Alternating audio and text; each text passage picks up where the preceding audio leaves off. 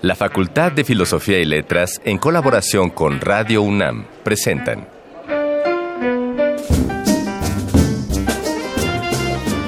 Lecturas de pasillo y debates de jardinera. Pensamientos de biblioteca y encuentros de ludoteca. Cátedras extraordinarias fuera del aula.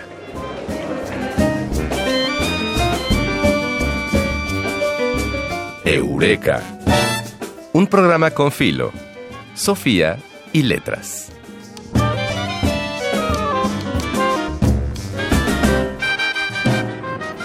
La mitad del verano trae consigo cambios de clima que se trasladan también a nuestros estados de ánimo y para el equipo de trabajo de Eureka es motivo de fiesta, pues hoy cumplimos, Ana seis meses de estar al aire y de compartir con ustedes este espacio radiofónico. Oye, qué chido. Qué rápido. Seis meses, increíble. Bueno, pues fíjate, a pesar de que algunos de los estudiantes están todavía en periodo de descanso, muchos planteles de la UNAM iniciarán un periodo de gran actividad esta semana, pues es temporada de reinscripciones y se avecina el ingreso de una nueva generación de universitarios. Eso es muy emocionante siempre. Totalmente. Y para todos esos estudiantes que llegan, de nuevo ingreso, de reingreso, nosotros, Ana Mari Gomis e Ignacio Escárcega, les dedicamos con mucho cariño este programa. En nuestra incursión al túnel del tiempo del día de hoy, en el Arcón Mascarones,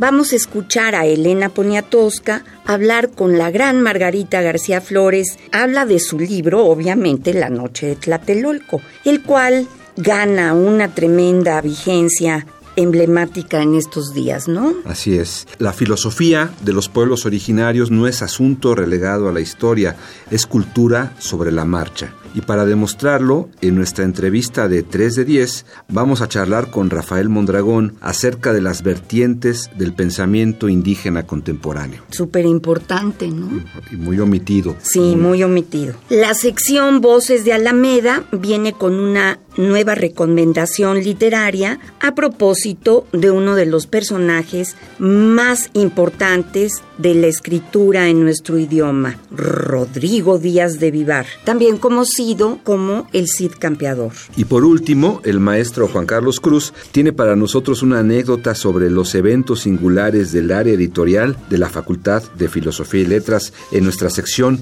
Yo solo sé. Ojalá que este menú sea lo bastante atractivo para que tú que nos estás oyendo sigas con nosotros en los próximos minutos de Eureka, un programa con filo, Sofía y letras.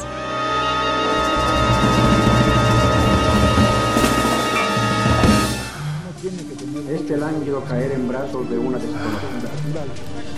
Esta brutal tarea de matar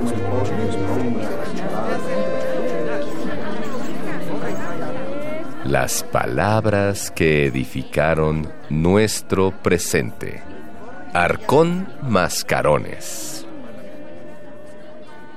La periodista y escritora Margarita García Flores realizó en la década de los 70 una serie de entrevistas muy importantes a distintas personalidades del mundo de las letras y la cultura. Una de las más memorables tuvo lugar con la escritora Elena Poniatowska, a quien escucharemos hoy en forma de uno de los audios guardados en el Arcón Mascarones. Acaba de aparecer la obra La Noche de Tlatelolco de Elena Poniatowska. Esta noche está con nosotros la autora más célebre de 1970, eh, pues según nos ha confesado su editora, Neos Espresate, sus libros se venden más que los de Che Guevara. Elena, ¿cómo hiciste La Noche de Tlatelolco? Bueno, tú debes de saberlo casi igual o mejor que yo porque participaste un poco en esto, al menos al principio. Tú me prestaste los boletines de noticias universitarias y eso me sirvió como una base periodística. Lo demás, los testimonios fueron recogidos primero, los de la noche de Tlatelolco, es decir, los del 2 de octubre, fueron recogidos en octubre, noviembre y diciembre de 1968, cuando vinieron a mi casa a verme madres de familia, Margarita Nolasco, por ejemplo, eh, Mercedes Olivera de Vázquez, María Alicia Martínez Medrano, y me contaron lo que, ellos lo que ellas habían vivido en Tlatelolco y lo que habían visto. Después de esto se amplió porque fui a la cárcel en el curso de los años siguientes, es decir, la cárcel de mujeres, la de Santa Marta, bueno, no se llama Santa Marta Catitla, solamente se llama la cárcel de mujeres, y la cárcel de Iztapalapa también, y también la cárcel, bueno, en Iztapalapa no, porque nada estaban Vallejo y Campa, pero también a Vallejo lo vi con motivo de este libro, y la cárcel de Lecumberri. Entonces ahí saqué los testimonios de los jóvenes, porque se trata de darle voz sobre todo a los jóvenes. Si tú ves este libro, hay pocos testimonios o las frases de Eberto Castillo, de Eli de Gortari, de Revueltas, son muy cortitas. Y todo lo demás son los jóvenes, es decir, los líderes más importantes como Raúl Álvarez Garín, Gilberto Guevara Niebla, Luis González de Alba, que también hizo un libro que a mí me encanta que se llama Los días y los años.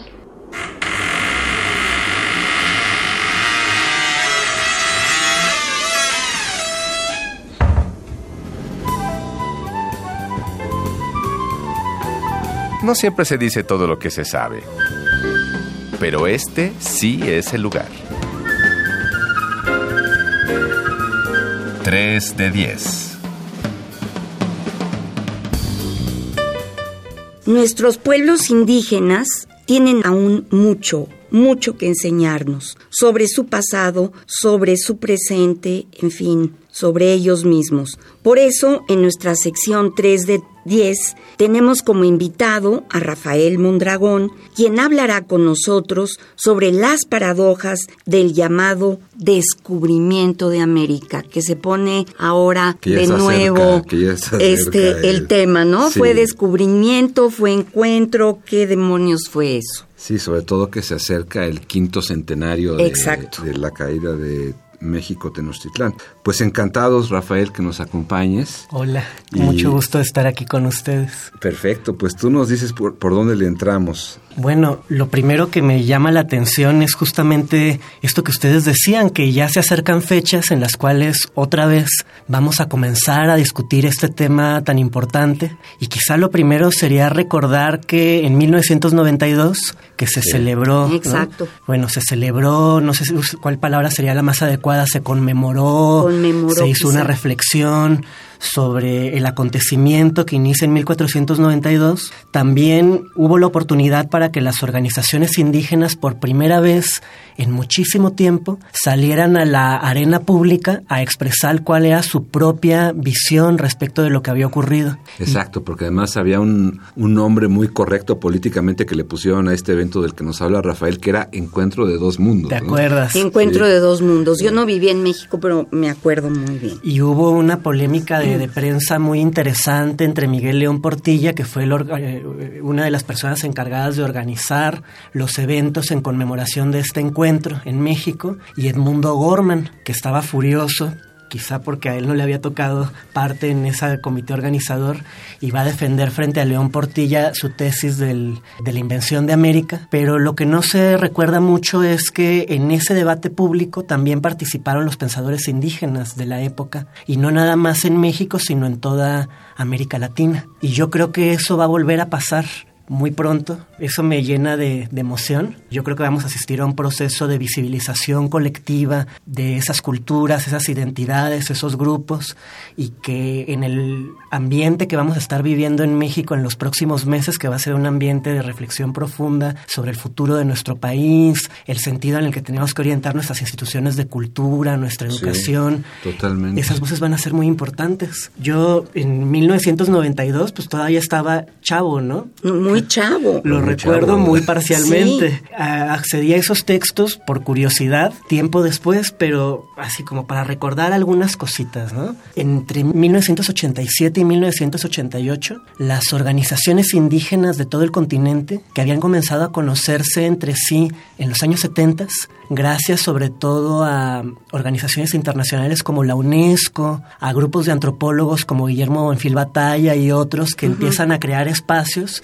para la la reunión de académicos, de personas que están en el mundo de la política cultural y organizaciones y grupos, comienzan a reflexionar sobre esto, ¿no? Fíjense, en 1992 todo mundo va a comenzar a hablar del descubrimiento de América y nosotros tenemos que poner, digamos, un posicionamiento respecto de qué pensamos que fue este evento. Y entre el 87 y el 94 comienza a haber un montón de reuniones en México a nivel nacional, en América Latina a nivel continental, y que están vinculadas con la aparición de libros, de periódicos, de revistas, en donde estos pensadores indígenas van a hacer un posicionamiento colectivo sobre este tema. ¿Y qué dicen? Por ejemplo, fíjate, un pensador que a mí me parece extraordinario, que en México conocemos poco, y es una pena porque él es el mejor traductor, parece ser, que tenemos a la fecha del Popol Vuh. Qué maravilla. Luis Enrique Sam Colop.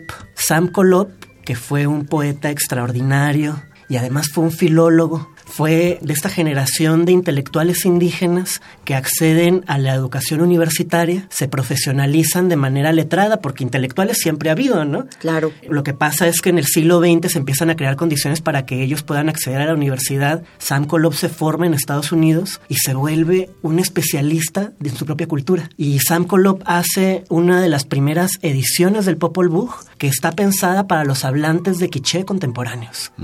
O sea, un Popol Vuh para que los quichés actuales puedan hacerse cargo de esa herencia y puedan leerlo en su lengua. Y después hace una traducción en verso que es bellísima del Popol Vuh. Dicen que es probablemente la, la mejor versión que hay en el siglo XX, que además trabaja con su papá que conocía una versión distinta del texto que la versión que estaba en el manuscrito que se guarda en la biblioteca esta que está en Texas, ¿no? En Austin. Una versión que él sabía de memoria. Qué genial. Y él... La, la que nosotros hemos conocido históricamente, la del Fondo de Cultura Económica. Exactamente, es esa. es esa. Ah, Es esa, que en el Fondo de Cultura Económica, don Pedro Enrique Sureña y don Daniel Cosío Villegas, que para esa época eran bastante adelantados, tienen toda una discusión respecto de que las colecciones que hablan de América Latina, como Biblioteca Americana, tienen que tener los, las producciones contemporáneas y del pasado de los pueblos indígenas. Claro. En esa época el planteamiento era de avanzada, así es como sale la versión del Popol Vuh del fondo, que la hizo Adrián Recinos, un erudito guatemalteco, y que para su época fue una excelente versión. Es una pena que el fondo siga reimprimiendo esa versión que es de los años 40 sin atender mucho las cosas que se han hecho. Lo que se ha modificado. ¿no? Exactamente. Pero bueno, regresando a Sam Colop, Sam Colop en 1992 publicó un libro muy bello en donde él dice que más que lo que hubo, más que haber un descubrimiento de América en 1492, hay lo que él llama un encubrimiento de culturas. Está Que es- eso buenísimo, está muy bien. muy Está bueno. Eso es genial porque es cierto. Está bueno, ¿no? O Sí. sea, que realmente no hubo un encuentro de igual a igual, un intercambio armonioso, que era un poco la tesis que don Miguel León Portilla va a defender eh, a partir del programa de actividades que arma, porque hubo una guerra. Hubo una invasión, las personas y, los, y las comunidades que se encontraron se encontraron en condiciones desiguales y eso dejó en el mundo que vivimos ahora una situación que está vinculada a- al papel estructural que tiene el racismo, que esto es algo que los pensadores indígenas desde los años 70 señalan de forma muy clara. La idea de que el mundo virreinal o colonial no acabó formalmente con las independencias del siglo Ni XIX. con la revolución. Ni con, Ni la, con la revolución. revolución, porque, al- digamos, hubo un cambio de régimen político, pero la estructura económica, la composición social y los modelos culturales que servían para sostener esta estructura y esta composición se mantuvieron. Porque el racismo no es nada más una cuestión de ser buena gente o ser mala gente. Es un dispositivo que sirve para clasificar a las personas y para clasificar el trabajo.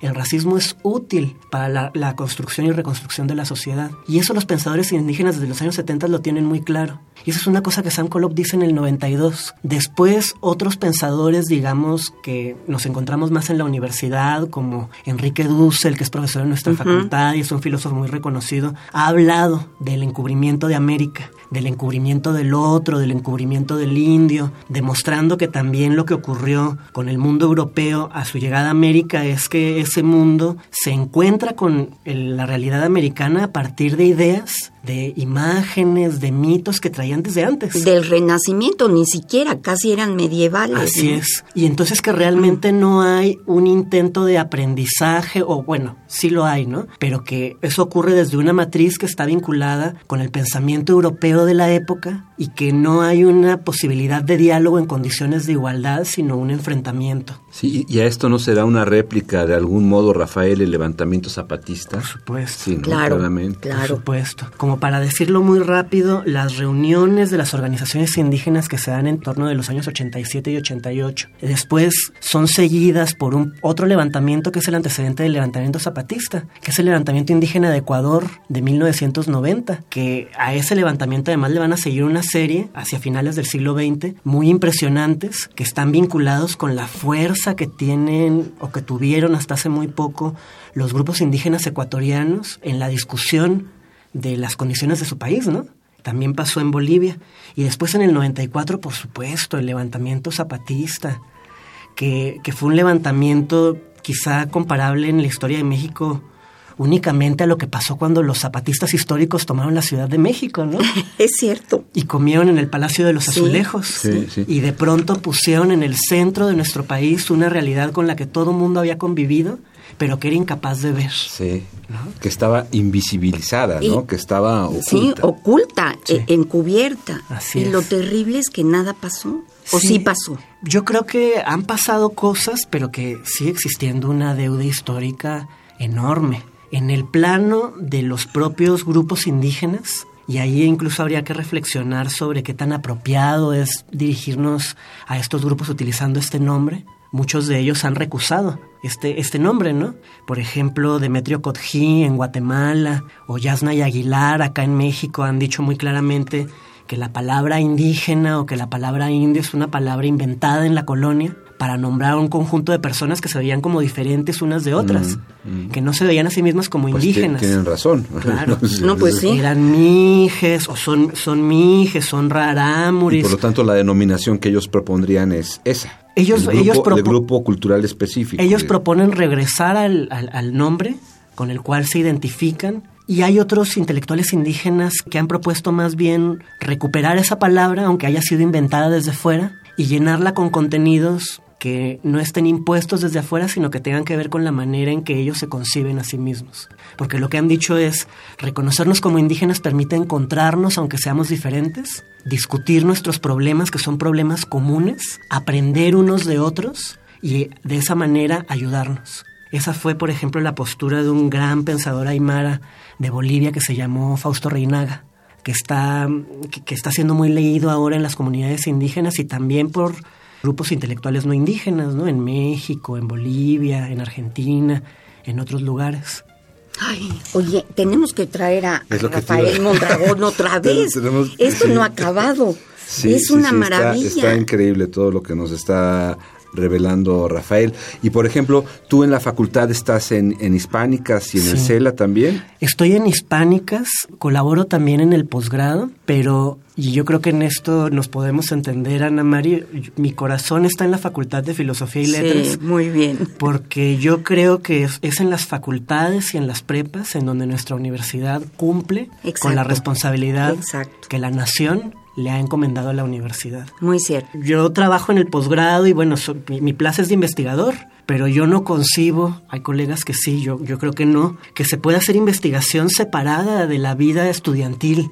¿No? Pues no, totalmente de Este, acuerdo. Y, y sí, fíjate que ahorita que mencionabas el Colegio de Hispánicas, esto que estamos platicando tiene que ver con el Colegio de Hispánicas, ¿sabes? Ya muy poca gente se acuerda, pero en el Colegio de Hispánicas hubo una discusión muy fuerte sobre esto. Desde que se fundó el colegio, habría que ver, digamos, por, Por lo- el nombre, por el mismo nombre. que ha, que ha cambiado de nombre varias veces, ¿eh? Pues tendría que ser hispano-mexicanas, ¿no? No sé qué nombre le O no podemos sé, inventar. no Eh, sé. Hispano-mexicana podría ser, pero el tema tiene que ver con cuál es nuestra literatura y cuál es nuestra cultura. Y cuáles son los temas de los cuales deberíamos hacernos cargo como humanistas, que vivimos en un país que es diverso culturalmente y desigual desde el punto de vista social. Es cierto. ¿Y cómo le hacemos para no heredar ese racismo que es constitutivo de nuestra sociedad y llevarlo hacia una manera de ver que codifique ese racismo distinguiendo entre las cosas que vale la pena estudiar y las que no? Y ese ha sido un debate en el Colegio de Hispánicas histórico. Tiene que ver, por ejemplo, con qué leemos en literatura mexicana, en las materias de literatura mexicana,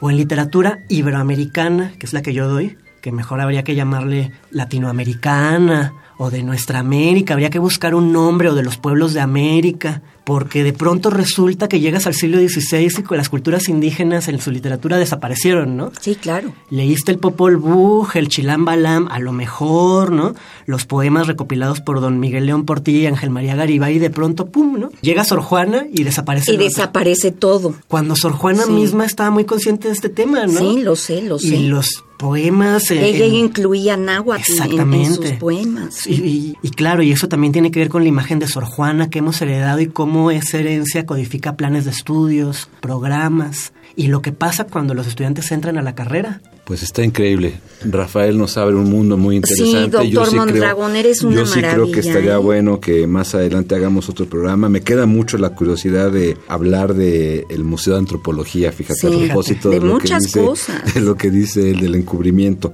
Oye, Rafael, pues ya nos, nos ganó el tiempo, pero estaría increíble que pudieras sugerir alguna recomendación musical para acompañar el cierre de esta charla. Pues mira, ahorita antes de entrar estábamos platicando de eso con las compañeras del equipo afuera. Se me estaba ocurriendo que de pronto podría ser bonito escuchar algo del trabajo que, que hizo Jordi Zaval.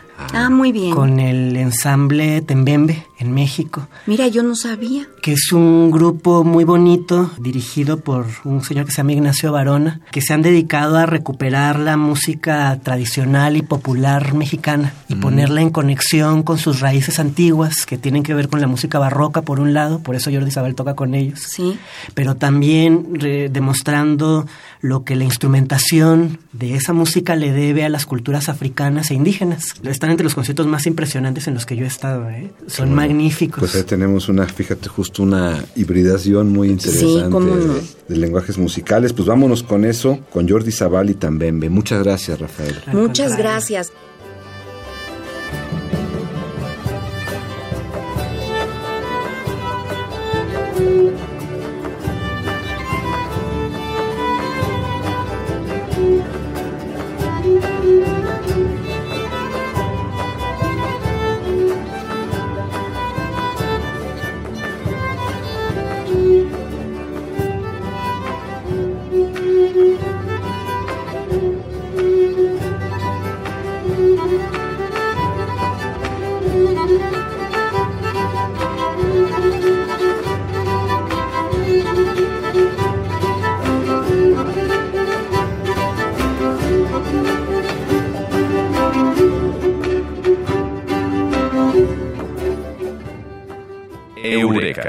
Programa con Filo, Sofía y Letras.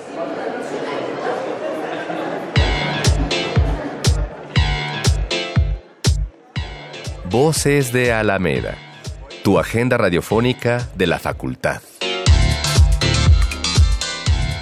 La historia del Cid Campeador se ligó inevitablemente con las narraciones de una España que se sentía destinada a reconquistarse.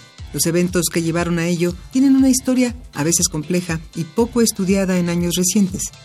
No solo la historia del Cid es una parte de la historia española, es también europea y atlántica. Y los modelos institucionales y culturales que se habían forjado en el Mediterráneo medieval llegaron hasta el Nuevo Mundo para quedarse. Las imágenes y narraciones del mundo ibérico se impusieron, acogieron y adaptaron en las regiones inmensas del Atlántico. Pero aún quedan muchas dudas en el aire. ¿Qué fue del Cid? ¿Cómo fue reescrita su figura en América?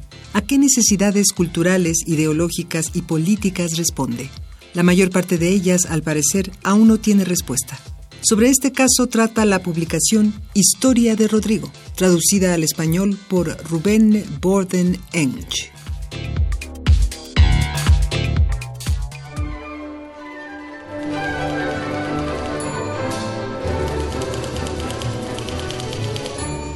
Hay cosas que no está de más saber.